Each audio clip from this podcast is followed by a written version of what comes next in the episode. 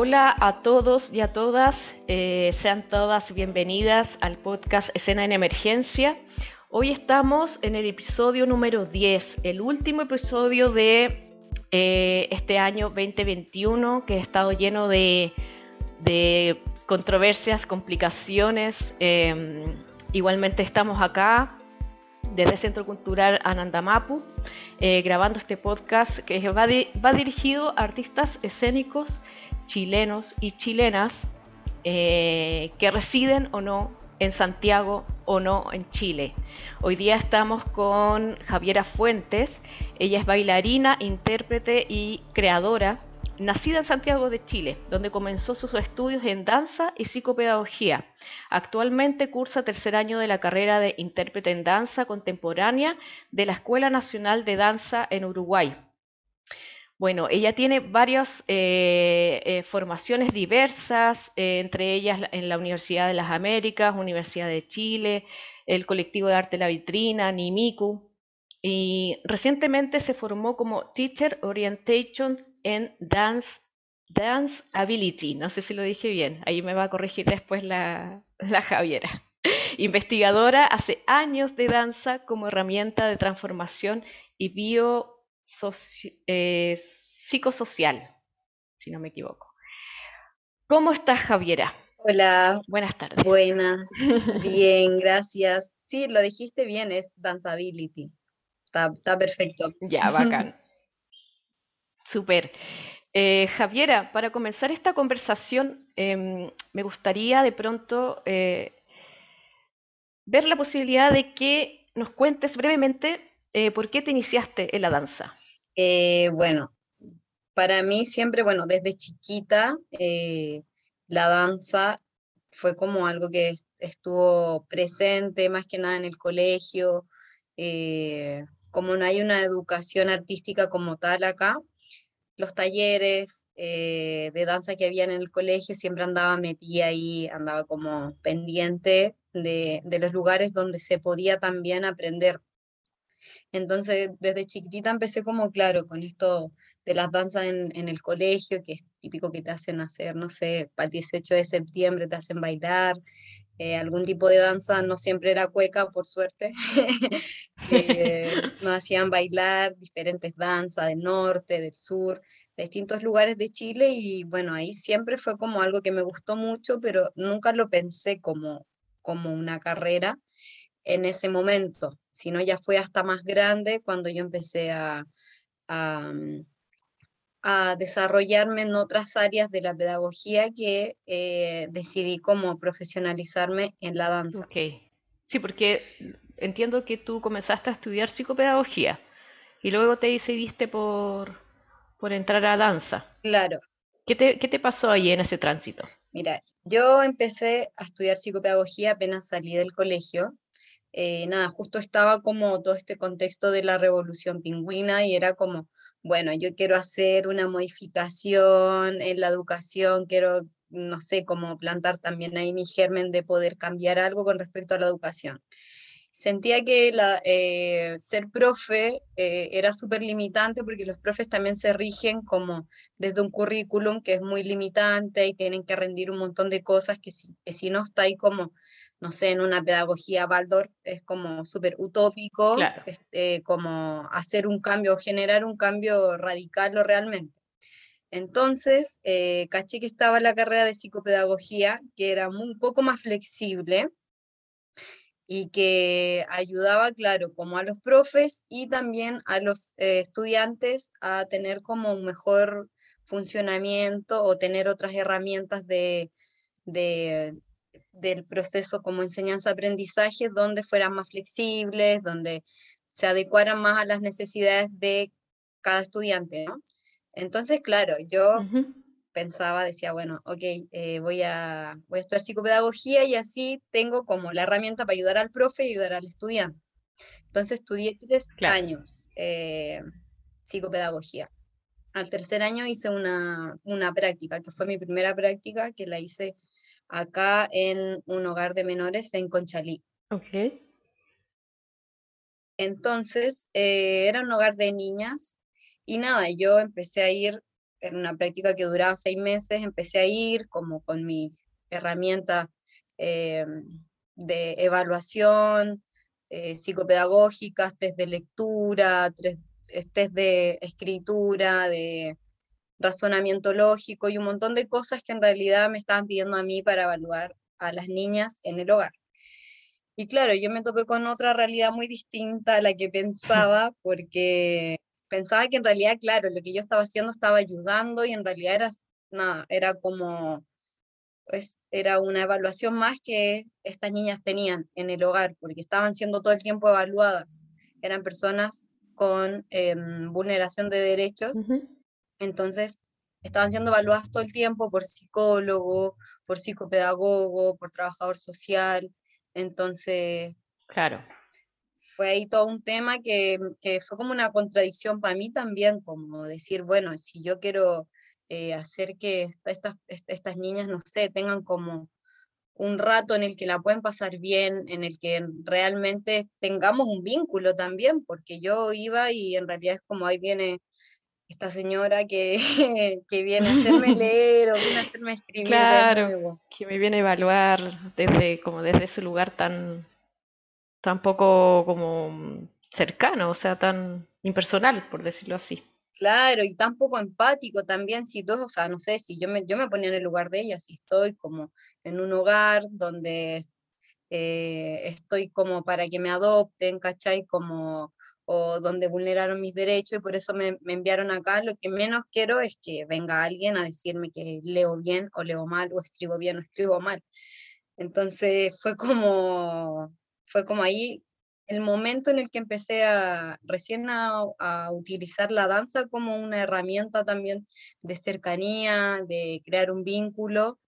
Y, em, y nada, ahí empecé como a cuestionarme si realmente era lo que yo quería estar como eh, inserta desde un lugar más de la psicopedagogía o quizás la danza era una herramienta que también podía ser muy útil, podía servirnos mucho desde muy chiquito y en, todos los contextos, no solamente en el contexto del hogar. Ya, perfecto. Oye, qué bello igual, el, el, es como eh, pasa mucho, o sea, he escuchado varias, varias historias eh, de artistas que, se, que no, se, no se vincularon de, un inicio con el arte que, practican o que ejercen, sino que hay una, ahí hay un, como una pausa que uno dice, a ver, espérate, quiero hacer esto, ¿no? ¿Cómo, cómo llevo mi, como, como decías tú, siempre te vinculaste con la danza desde la escuela, eh, como un pasatiempo quizás, y, te gustaba y todo, pero descubriste desde ahí, claro, que, existía algo más detrás de, esa disciplina. No solamente como, el tema como de, hacer un espectáculo, de mostrar una danza, ensayar para mostrarlo, sino que también existe esta posibilidad de que, se pueda utilizar este arte como, por decirlo así, como un acercamiento, una arte terapia o, algo más vinculado a lo, que tú estabas haciendo ese trabajo. ¿Y, cómo, y después cómo decides entonces estudiar acá, en Chile? Bueno, ahora tú estás acá, porque claro, todo el rato hablamos de acá y tú estabas, eh, hace algunos días no estabas acá en Chile, estabas en Uruguay todavía. Cuéntame un poco qué, qué, pasó en ese, en ese tránsito. Bueno, después de eso, em, de pensarlo un montón, porque claro, cambiarse de carrera ya era, era un montón. Eh, estaba, yo estaba estudiando ahí con el CAE, con el crédito de aval, entonces podía cambiarme de carrera solo una vez. Entonces dije, ya, si me cambio de carrera ahora, tiene que ser como la definitiva, no puedo eh, como darme el lujo de perder el, este privilegio, entre comillas, de, del, CAE. Entonces fue como ya, eh, ¿qué, ¿qué hago? Y dije, es, lo que, es lo que quiero hacer, es lo que puedo también, como eh, vamos a darle nomás, pues, ¿cachai? Entonces em, me salí de psicopedagogía y empecé a, em, a, tomar clases, primero en la Chile, los vespertinos que se impartían en ese momento. Eh, estuve ahí un año entero y o sea, trabajaba de día y de noche iba al vespertino Y ahí empecé como a relacionarme con otro tipo de danza, con la danza contemporánea, que es lo que yo estudio ahora. Porque claro, yo venía también como de danza folclórica, el afro también, que estuvo muy, muy presente en mis inicios. Entonces, em, ahí yo empecé a estudiar eh, como danza contemporánea y las técnicas, más que nada ballet, moderno y esas cosas que yo nunca había bailado tampoco. Como la institucionalización de la danza, más que nada, que también fue un viaje. Claro. claro, conocer ese, ese plano también, pues. Porque tú venías como de, claro, de, como dices tú, desde la, desde la danza eh, tradicional o, o sea, por decirlo así, de folclore y, y del afro. Claro.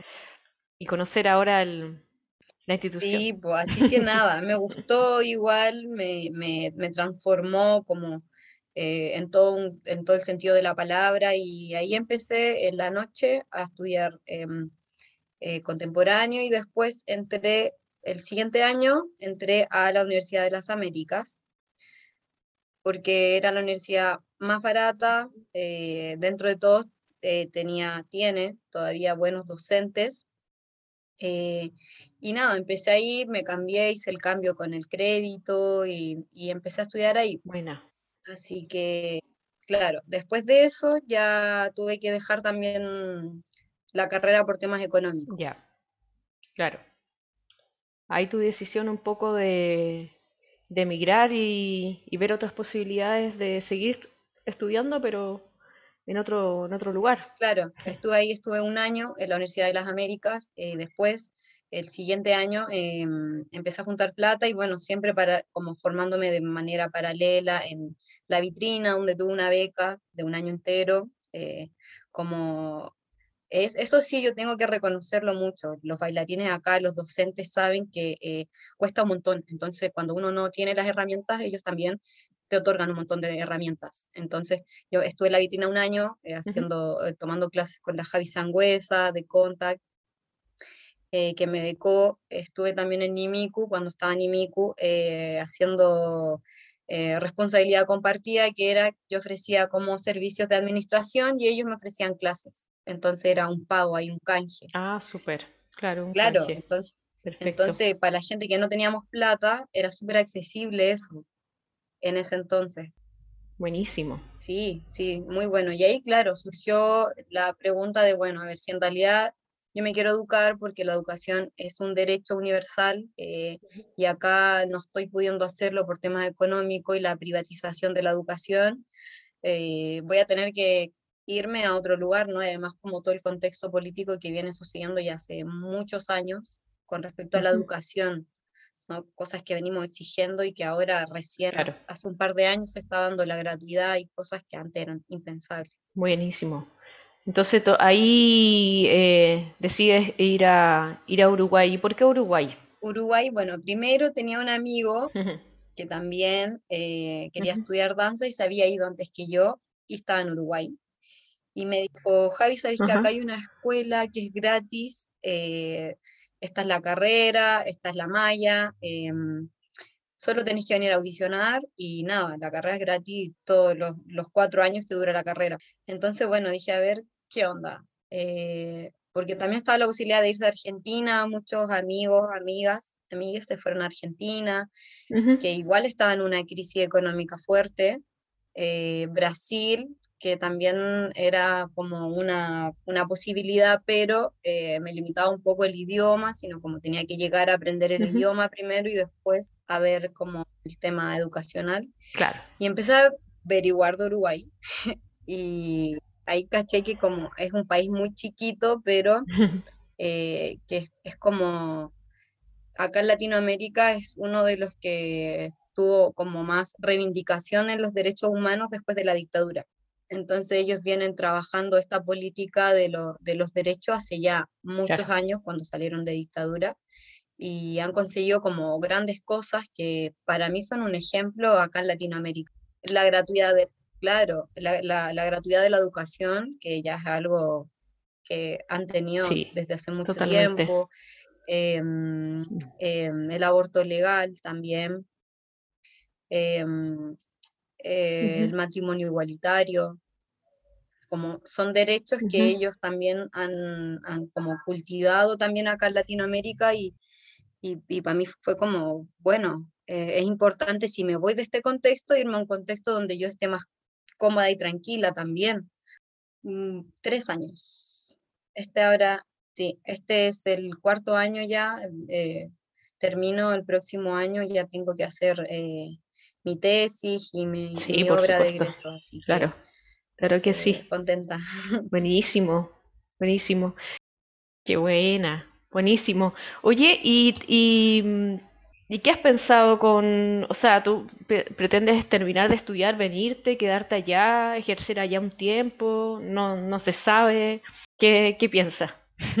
Pero, o sea, a mí, me gustaría igual ejercer acá, como que creo que acá hay un montón por hacer. Mm, no sé, Chile es enorme, es re largo, entonces siempre está todo muy centralizado en Santiago, ¿cachai? O como en las grandes capitales que hay de norte a sur. Y, nada, o sea, a mí me gustaría como venir a ejercer acá.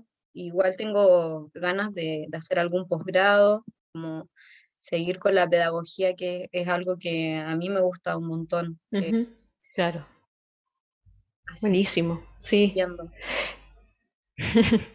Sí, tal cual como dices tú, acá en Santiago, claro, se, se, centra todo el tema como cultural y eso. Estuve, gracias como a esta idea del podcast que surgió en pandemia, estuve conversando con varias personas, eh, artistas escénicos que viven fuera de Santiago eh, incluso algunos de ellos santiaguinos que se fueron a otras regiones para poder ejercer su, su labor, por decirlo así, desde también como desde, desde lo artístico, eh, pero también muy vinculado con, con, la pedagogía. Eh, estuve conversando con una, efectivamente con una bailarina que, que de, de, de, mm, ¿cómo se llama?, de Viña, se vino a vivir a Santiago a estudiar acá en la Universidad de Chile y luego de estudiar y ejercer un rato acá, eh, se fue a la región del Maule. Y allá de a poco fue haciendo clases, primero en escuela y después formó una agrupación, después empezó a, postular a fondar y ahora está con un montón de, años eh, realizando una labor súper super hermosa ya que tiene que ver con la danza contemporánea, con la formación eh, de jóvenes eh, en danza contemporánea, que allá no existía. Como dices tú, hay muchas cosas que hacer. Eh, solo hay que, claro, animarse, eh, investigar, ver dónde y comenzar a forjar ese, esa labor que, que viene importante igual, que tiene que ver también con, no, solamente como hablábamos al principio con, con el tema como de, tener espectáculos para mostrar, aunque sí sería re bueno tener cartelera de danza contemporánea en todos lados y la verdad es que no, no, no, es común. De hecho, acá en Santiago, en la cartelera de danza contemporánea, el público eh, eh, es la misma gente de danza, en verdad, o vinculada de alguna manera. Eh, entonces es, es, re difícil em, tener la conciencia de ese tema y poder aportar. Mira, vamos a hacer una pausa con la canción que seleccionó Javiera, este, este último episodio, como decía en un comienzo de este podcast, último episodio del año. Ya después viene la segunda temporada. Vamos a ver si seguimos como haciendo el trabajo desde Zoom. Nos gustaría de pronto hacer un trabajo presencial. Estamos viendo ya esa posibilidad también. Pero también la posibilidad de hacer esto desde Zoom no, nos facilita comunicarnos con personas eh, que están fuera de Santiago y fuera de Chile. Entonces, eh, igual es re bueno haber descubierto esta, esta manera. Vamos a hacer una pausa musical con la canción Calaveritas de Ana Trillo.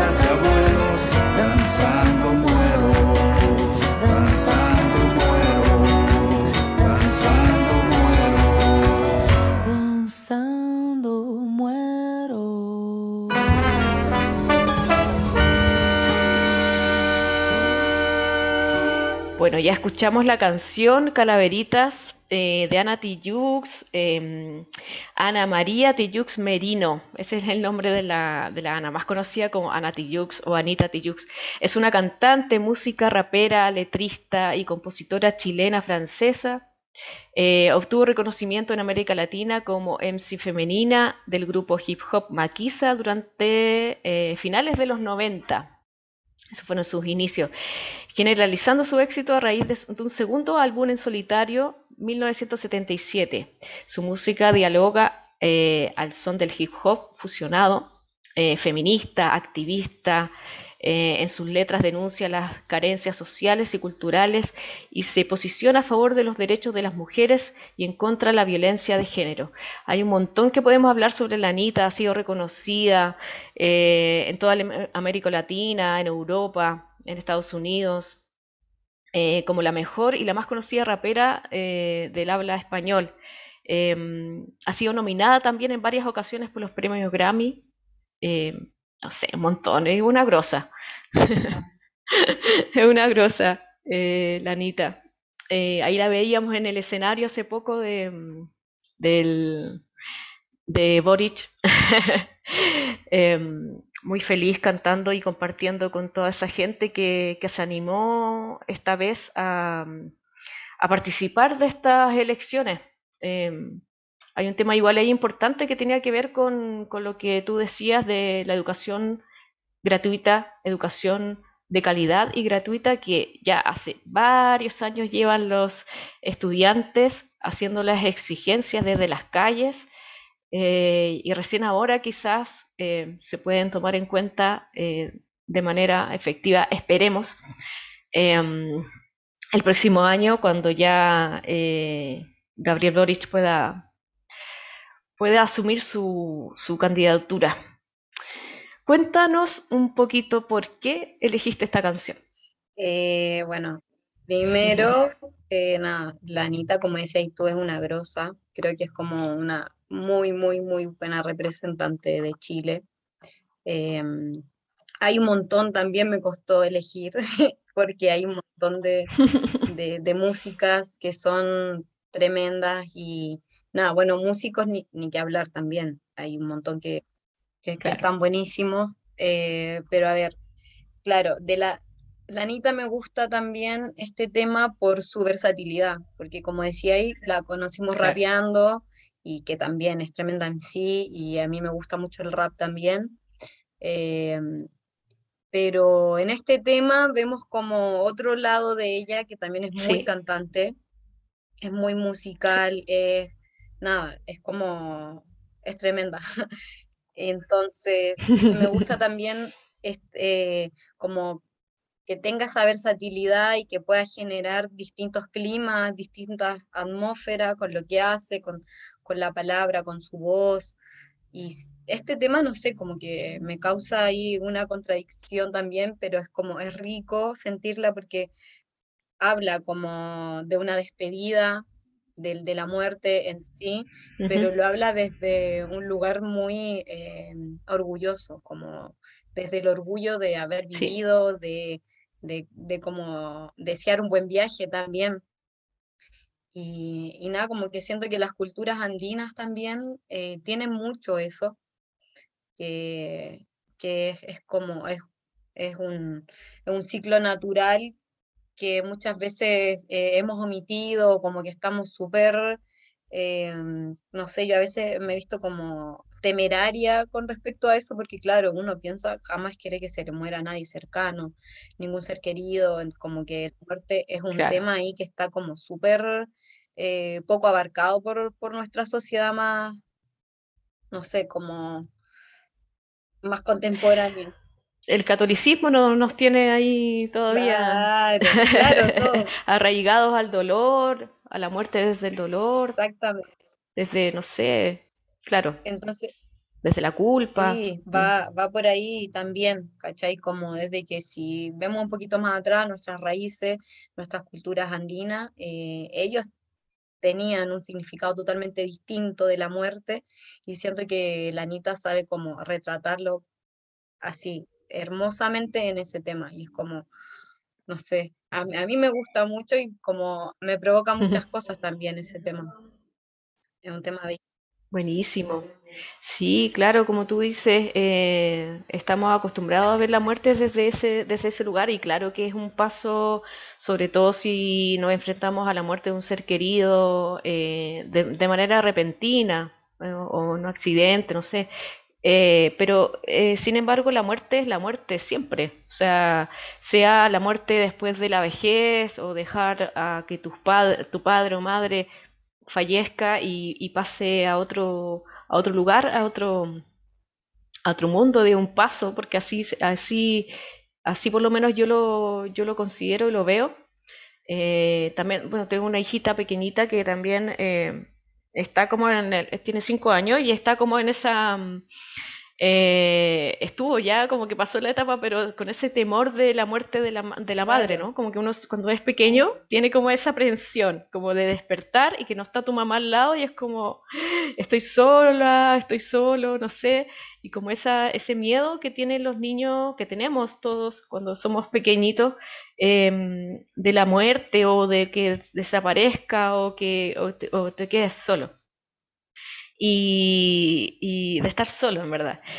Y, y tuvimos esa conversación, la verdad, eh, que finalmente es un paso eh, que existen muchas, muchas otras vidas y ella como que está como súper convencida de que, y, y ahora dice, por ejemplo, dice, no, ya en mi próxima vida o voy a hacer esto, o no sé, o en mi vida pasada creo que hice esto. Entonces al final, como que, mm, por supuesto que, que si se llega a enfrentar eh, más adelante, eh, siempre existe como el, el tema del, eh, del duelo que tiene que ver con una introspección, pero que importante igual eh, creo verlo desde ese lugar como un paso para poder también disfrutar el estar aquí, el estar presente.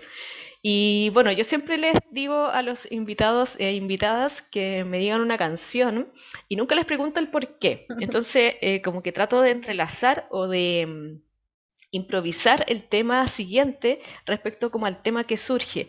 Y se me ocurre eh, preguntarte y volver un poquito atrás eh, con el tema de la danza, cómo tú descubriste ese vínculo con las niñas del hogar a través de la danza, respecto a lo que estábamos hablando de disfrutar el aquí y el ahora, eh, del estar en el presente, de cómo esa conexión con el cuerpo desde el presente, desde que estoy acá, tengo, un- eh, me puedo tocar, ¿no? Como que puedo moverme lento, no sé, no sé cómo tú abordabas ese trabajo con ellas, pero la importancia que tiene que ver con, con la conciencia de nuestro cuerpo y del aquí y el ahora para poder enfrentarnos a un montón de cosas, o sea, a relaciones, a, emociones, eh, no sé, como, como, como niño, como adolescente, que uno está así como tratando de entender cómo funciona este mundo.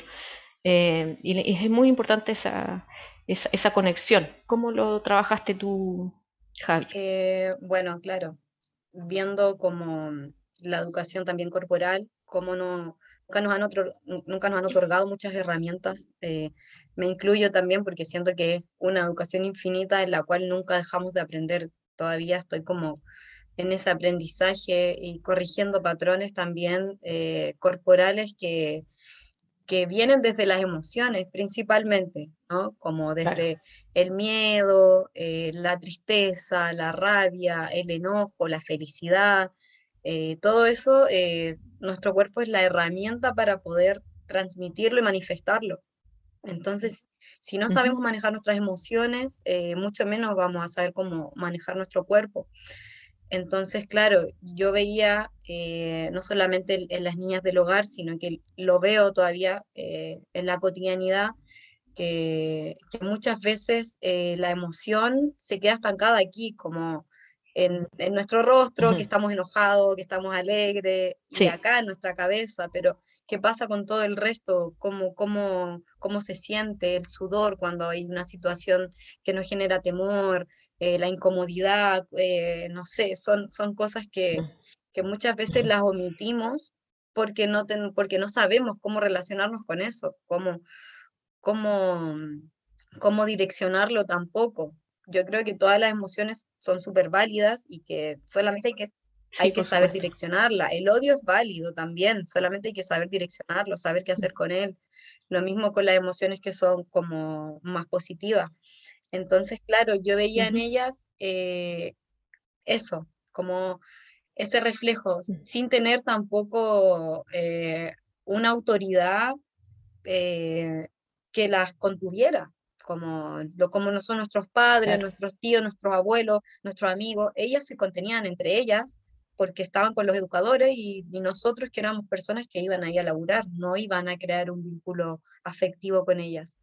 Entonces, fue súper fuerte como toparme con situaciones así, en las que veía que las superaba la emoción y, y querían romper todo y, y lloraban y, para mí también era súper desgarrante como no poder hacer nada al respecto. Mm. Entonces empezamos a abordarlo desde ese lugar, como primero jugando siempre desde el juego, porque Sí, el juego nos, nos habilita un montón de cosas que, que están ahí reprimidas, entonces jugando, jugando, jugando y, y, y, así como que no nos dimos cuenta que claro, que en un momento estábamos todas abrazadas, llorando de felicidad por, Qué claro, rico. por, por, todo lo que habíamos transmutado también. Entonces, eh, por ahí partió todo, también como decís tú, del, del, como, del traernos al presente, porque ellas también venían con, Mm. con muchos recuerdos de cosas muy violentas, entonces fue como bueno, yo estoy aquí, estoy ahora, estoy con tal persona, con tal persona, me siento así, tengo un dolor acá, o tengo mi cuerpo con tal temperatura, tengo frío en algún lado Mm. o no, y así ya eh, las eh, sacamos de la mente eh, todo lo que venía detrás, todo ese recuerdo y esas Oh, memorias. qué heavy. Me, a mí personalmente me conmueve mucho el tema, porque también a mí me pasó algo muy parecido con el teatro, pues yo estudié teatro y descubrí después haciendo clase a los niños que había estudiado teatro para, para de pronto también ayudar eh, desde esos lugares. El teatro también te, te, te facilita llegar desde como desde el juego, desde la confianza, desde, desde una confianza en sí mismo, desde el autoconocimiento, conocer mis emociones, conocer mi cuerpo, conocer cómo hablo, así de simple, eh, cosas que uno no se cuestiona en el, en el día a día, y cómo los niños eh, también, niños y niñas, eh, llegan a, esta, instancia como de- de tratar de entender este arte como desde otro lugar y de pronto se ven envueltos en un, en una dinámica mucho más, mucho más como personal. Y eso me ha ayudado también mucho a entender Claro, que, que el arte, tanto el arte escénico co- como también la danza, el movimiento, el, el- el arte plástica, todo tiene que ver con un, con un autoconocimiento y la importancia es, es demasiado potente. Eh, si uno se pone a pensar, por ejemplo, en una sala de clase convencional, en donde están todos los alumnos sentados mirando hacia el frente y nunca hay un contacto real o nunca el profesor como hace una pausa y dice, bueno, ¿cómo están? ¿Tienen calor? ¿Tienen frío? Vamos a hacer una pausa, no sé, quieren ir al baño.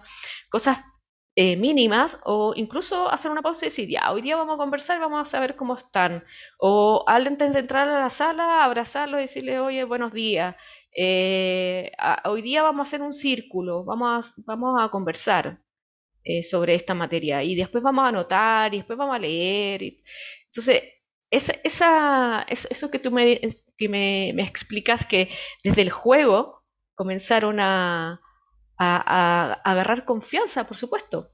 Primero tenían que eh, tener confianza en ti para poder después eh, arrojar esas emociones de alguna manera, eh, porque como bien tú dices, en el caso de estas niñas y niños que no, niñas, entiendo, que no, no tienen a su padre o madre como, como referente.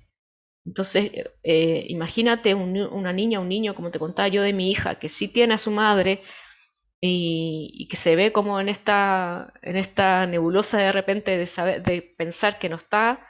Imagínate un niño o niña que realmente no, no tiene ese apoyo, no existe, ¿cachai? mm, ¿Cómo, de dónde se afirma, ¿cachai? ¿De dónde se sostiene? Claro, Desde sí mismo. Ya. ¿Y quién le enseña eso? ¿Cachai? ¿Quién le, claro. quién lo apoya en esa labor? Porque no es fácil. Y, y entiendo que de pronto, no sé, como decías tú, claro, la psicopedagogía obviamente que ayuda a evaluar, a, a- a guiar, un, un psicólogo también, una psicóloga también podría como aportar, ¿cachai? Como desde la conversación, pero la importancia de, de digo, de, de tener esta, la conciencia de, nuestro, de nuestras emociones en nuestro cuerpo y de que estamos con otros y podemos confiar en el otro y podemos como abrazar al otro cuando queramos o contarle lo que, lo que queramos. Claro. Eh, es heavy el tema, es muy, es muy potente, creo. Creo que una de las cosas que tiene que cambiar también eh, a nivel, bueno, hay otros países que ya lo están implementando, pero eh, a nivel educacional es, es la educación emocional. Es muy importante. Eh, de hecho, mucho más importante que aprenderse un montón de materia y un montón de fechas, que luego, claro que sirven, Tal pero eh, como para, para, para ser un, ser humano un poco más íntegro y poder relacionarnos de una manera más, más sana, eh, tenemos que conocernos, o si no, no, no, no, o aprender un poco a, a, a regular. Em, eso, Javiera, eh, cuéntanos un poco eh, lo que vas a hacer acá en el Centro Cultural. Contarles a la gente que nos está escuchando que Javiera va a, impartir un laboratorio de danza que se llama La Danza Nómada. Eh, en enero, va a ser el 10 y el 11 de enero, acá en el Centro Cultural, y me interesa como escucharte un poco sobre ese taller, qué es lo que vas a trabajar con las personas que se inscriban, e invitarles a todos y a todas, por supuesto, que están cordialmente invitadas e invitados al taller. Y escuchemos a Javiera qué nos puede decir sobre, sobre este trabajo. Eh, bueno, debido como a todo esto, como todas las, las experiencias que he tenido con la danza, em, siento que, claro, que muchas veces estamos en una inmediatez y en una rapidez de todo que no tenemos tiempo ni, ni las herramientas muchas veces para eh, atendernos y como atender a nuestros procesos de cambio. Entonces, eh, es como, más que nada, es, es el, el principal foco. Eh, danza nómade, bueno, más que nada eh, por el hecho de que, como te decía hace un rato, trato de guiarme igual por las culturas ancestrales, la, cu- la cultura andina y muchas otras que siempre se estuvieron moviendo de lugar, eh, siempre eh, estuvieron en un movimiento geográfico que, mm, que eso también develaba eh, un poco cómo el ser humano interactúa con el planeta y con los otros seres humanos. Entonces, claro, muchas veces nos vemos como en distintos cambios, me cambié de pega, me cambié de casa, me cambié de colegio, me cambié de universidad, me cambié de carrera, me cambié de país, me cambié de ciudad, me cambié de barrio, me cambié, sí, como estamos Claro, la vida misma yo creo que nos mueve a distintos lugares, como que eh, nos está forzando, porque si fuese por nosotros nos quedaríamos en la quietud y en el lugar cómodo, que obvio que queremos claro. estar ahí, pero la vida nos hace movernos en todas estas situaciones y es como una invitación a eso, a, a vivir y a develarnos en todos estos procesos, porque al momento de cambiar, al momento de movernos, eh, estamos como también siendo otras, siendo otros, siendo otros. Estamos ahí eh, cambiando constantemente. No es que solamente me cambié de pega, sino que algo en mí cambió. Puedo Sí, mirar para adentro también eh, qué fue lo que cambió y, qué puedo hacer con eso, cómo puedo eh, aprovechar todo este cambio en mí, en mi entorno, en mi círculo eh, y en mi interior también. Entonces es como, es eso. Una invitación como a vernos y a abordar nuestros cambios, eh, habitar también los distintos lugares donde hemos estado, porque claro, o sea, a lo largo de la vida, no sé, es como un, ciclo. Natural que estoy en el colegio, después o en la universidad, o trabajando, o vivo con mis viejos y después me cambié de casa, o, ¿cachai? Claro. Como que el mismo ciclo de la vida nos hace movernos. Y es, es esa Sí. la invitación, como a develar nuestros movimientos, nuestro- nuestros cambios y a ver que no estamos estáticos, por más que quizás hemos vivido toda la vida en Santiago, nunca hemos estado estáticos.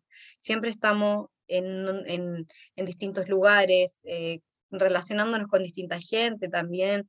Entonces, muchas veces pueden ser procesos súper estresantes y súper agobiantes, y esta es como la invitación a poder abordarlos y, y habitarnos en ese cambio. buenísimo, me encantó. Eh, invitarles, invitarles a todos y a Eh, todas que puedan eh, participar de esta, de este laboratorio. Está bien interesante, es para todas las personas eh, de todas las edades, em, sin, con o sin experiencia en la danza. Eh, está súper abierta la invitación a todos, a todas. También quiero agradecerte, Javiera, por esta oportunidad de, esta conversación. Em, siempre es bueno reflexionar desde todos los lugares posibles para poder eh, comunicarnos y seguir en esto que, que est- estuvo bien, bien rudo en algún momento. Eh, el tema de la- del trabajo de los artistas escénicos con la presencialidad, que obviamente ya se está soltando un montón y ya está funcionando, por lo menos acá eh, está todo bien. Así que esperemos seguir así. Eh, que no pase nada, que nos- no aparezca ahí un, Bueno. un virus mutante 2.0 que nos mande de nuevo al confinamiento porque yo sé qué vamos a hacer.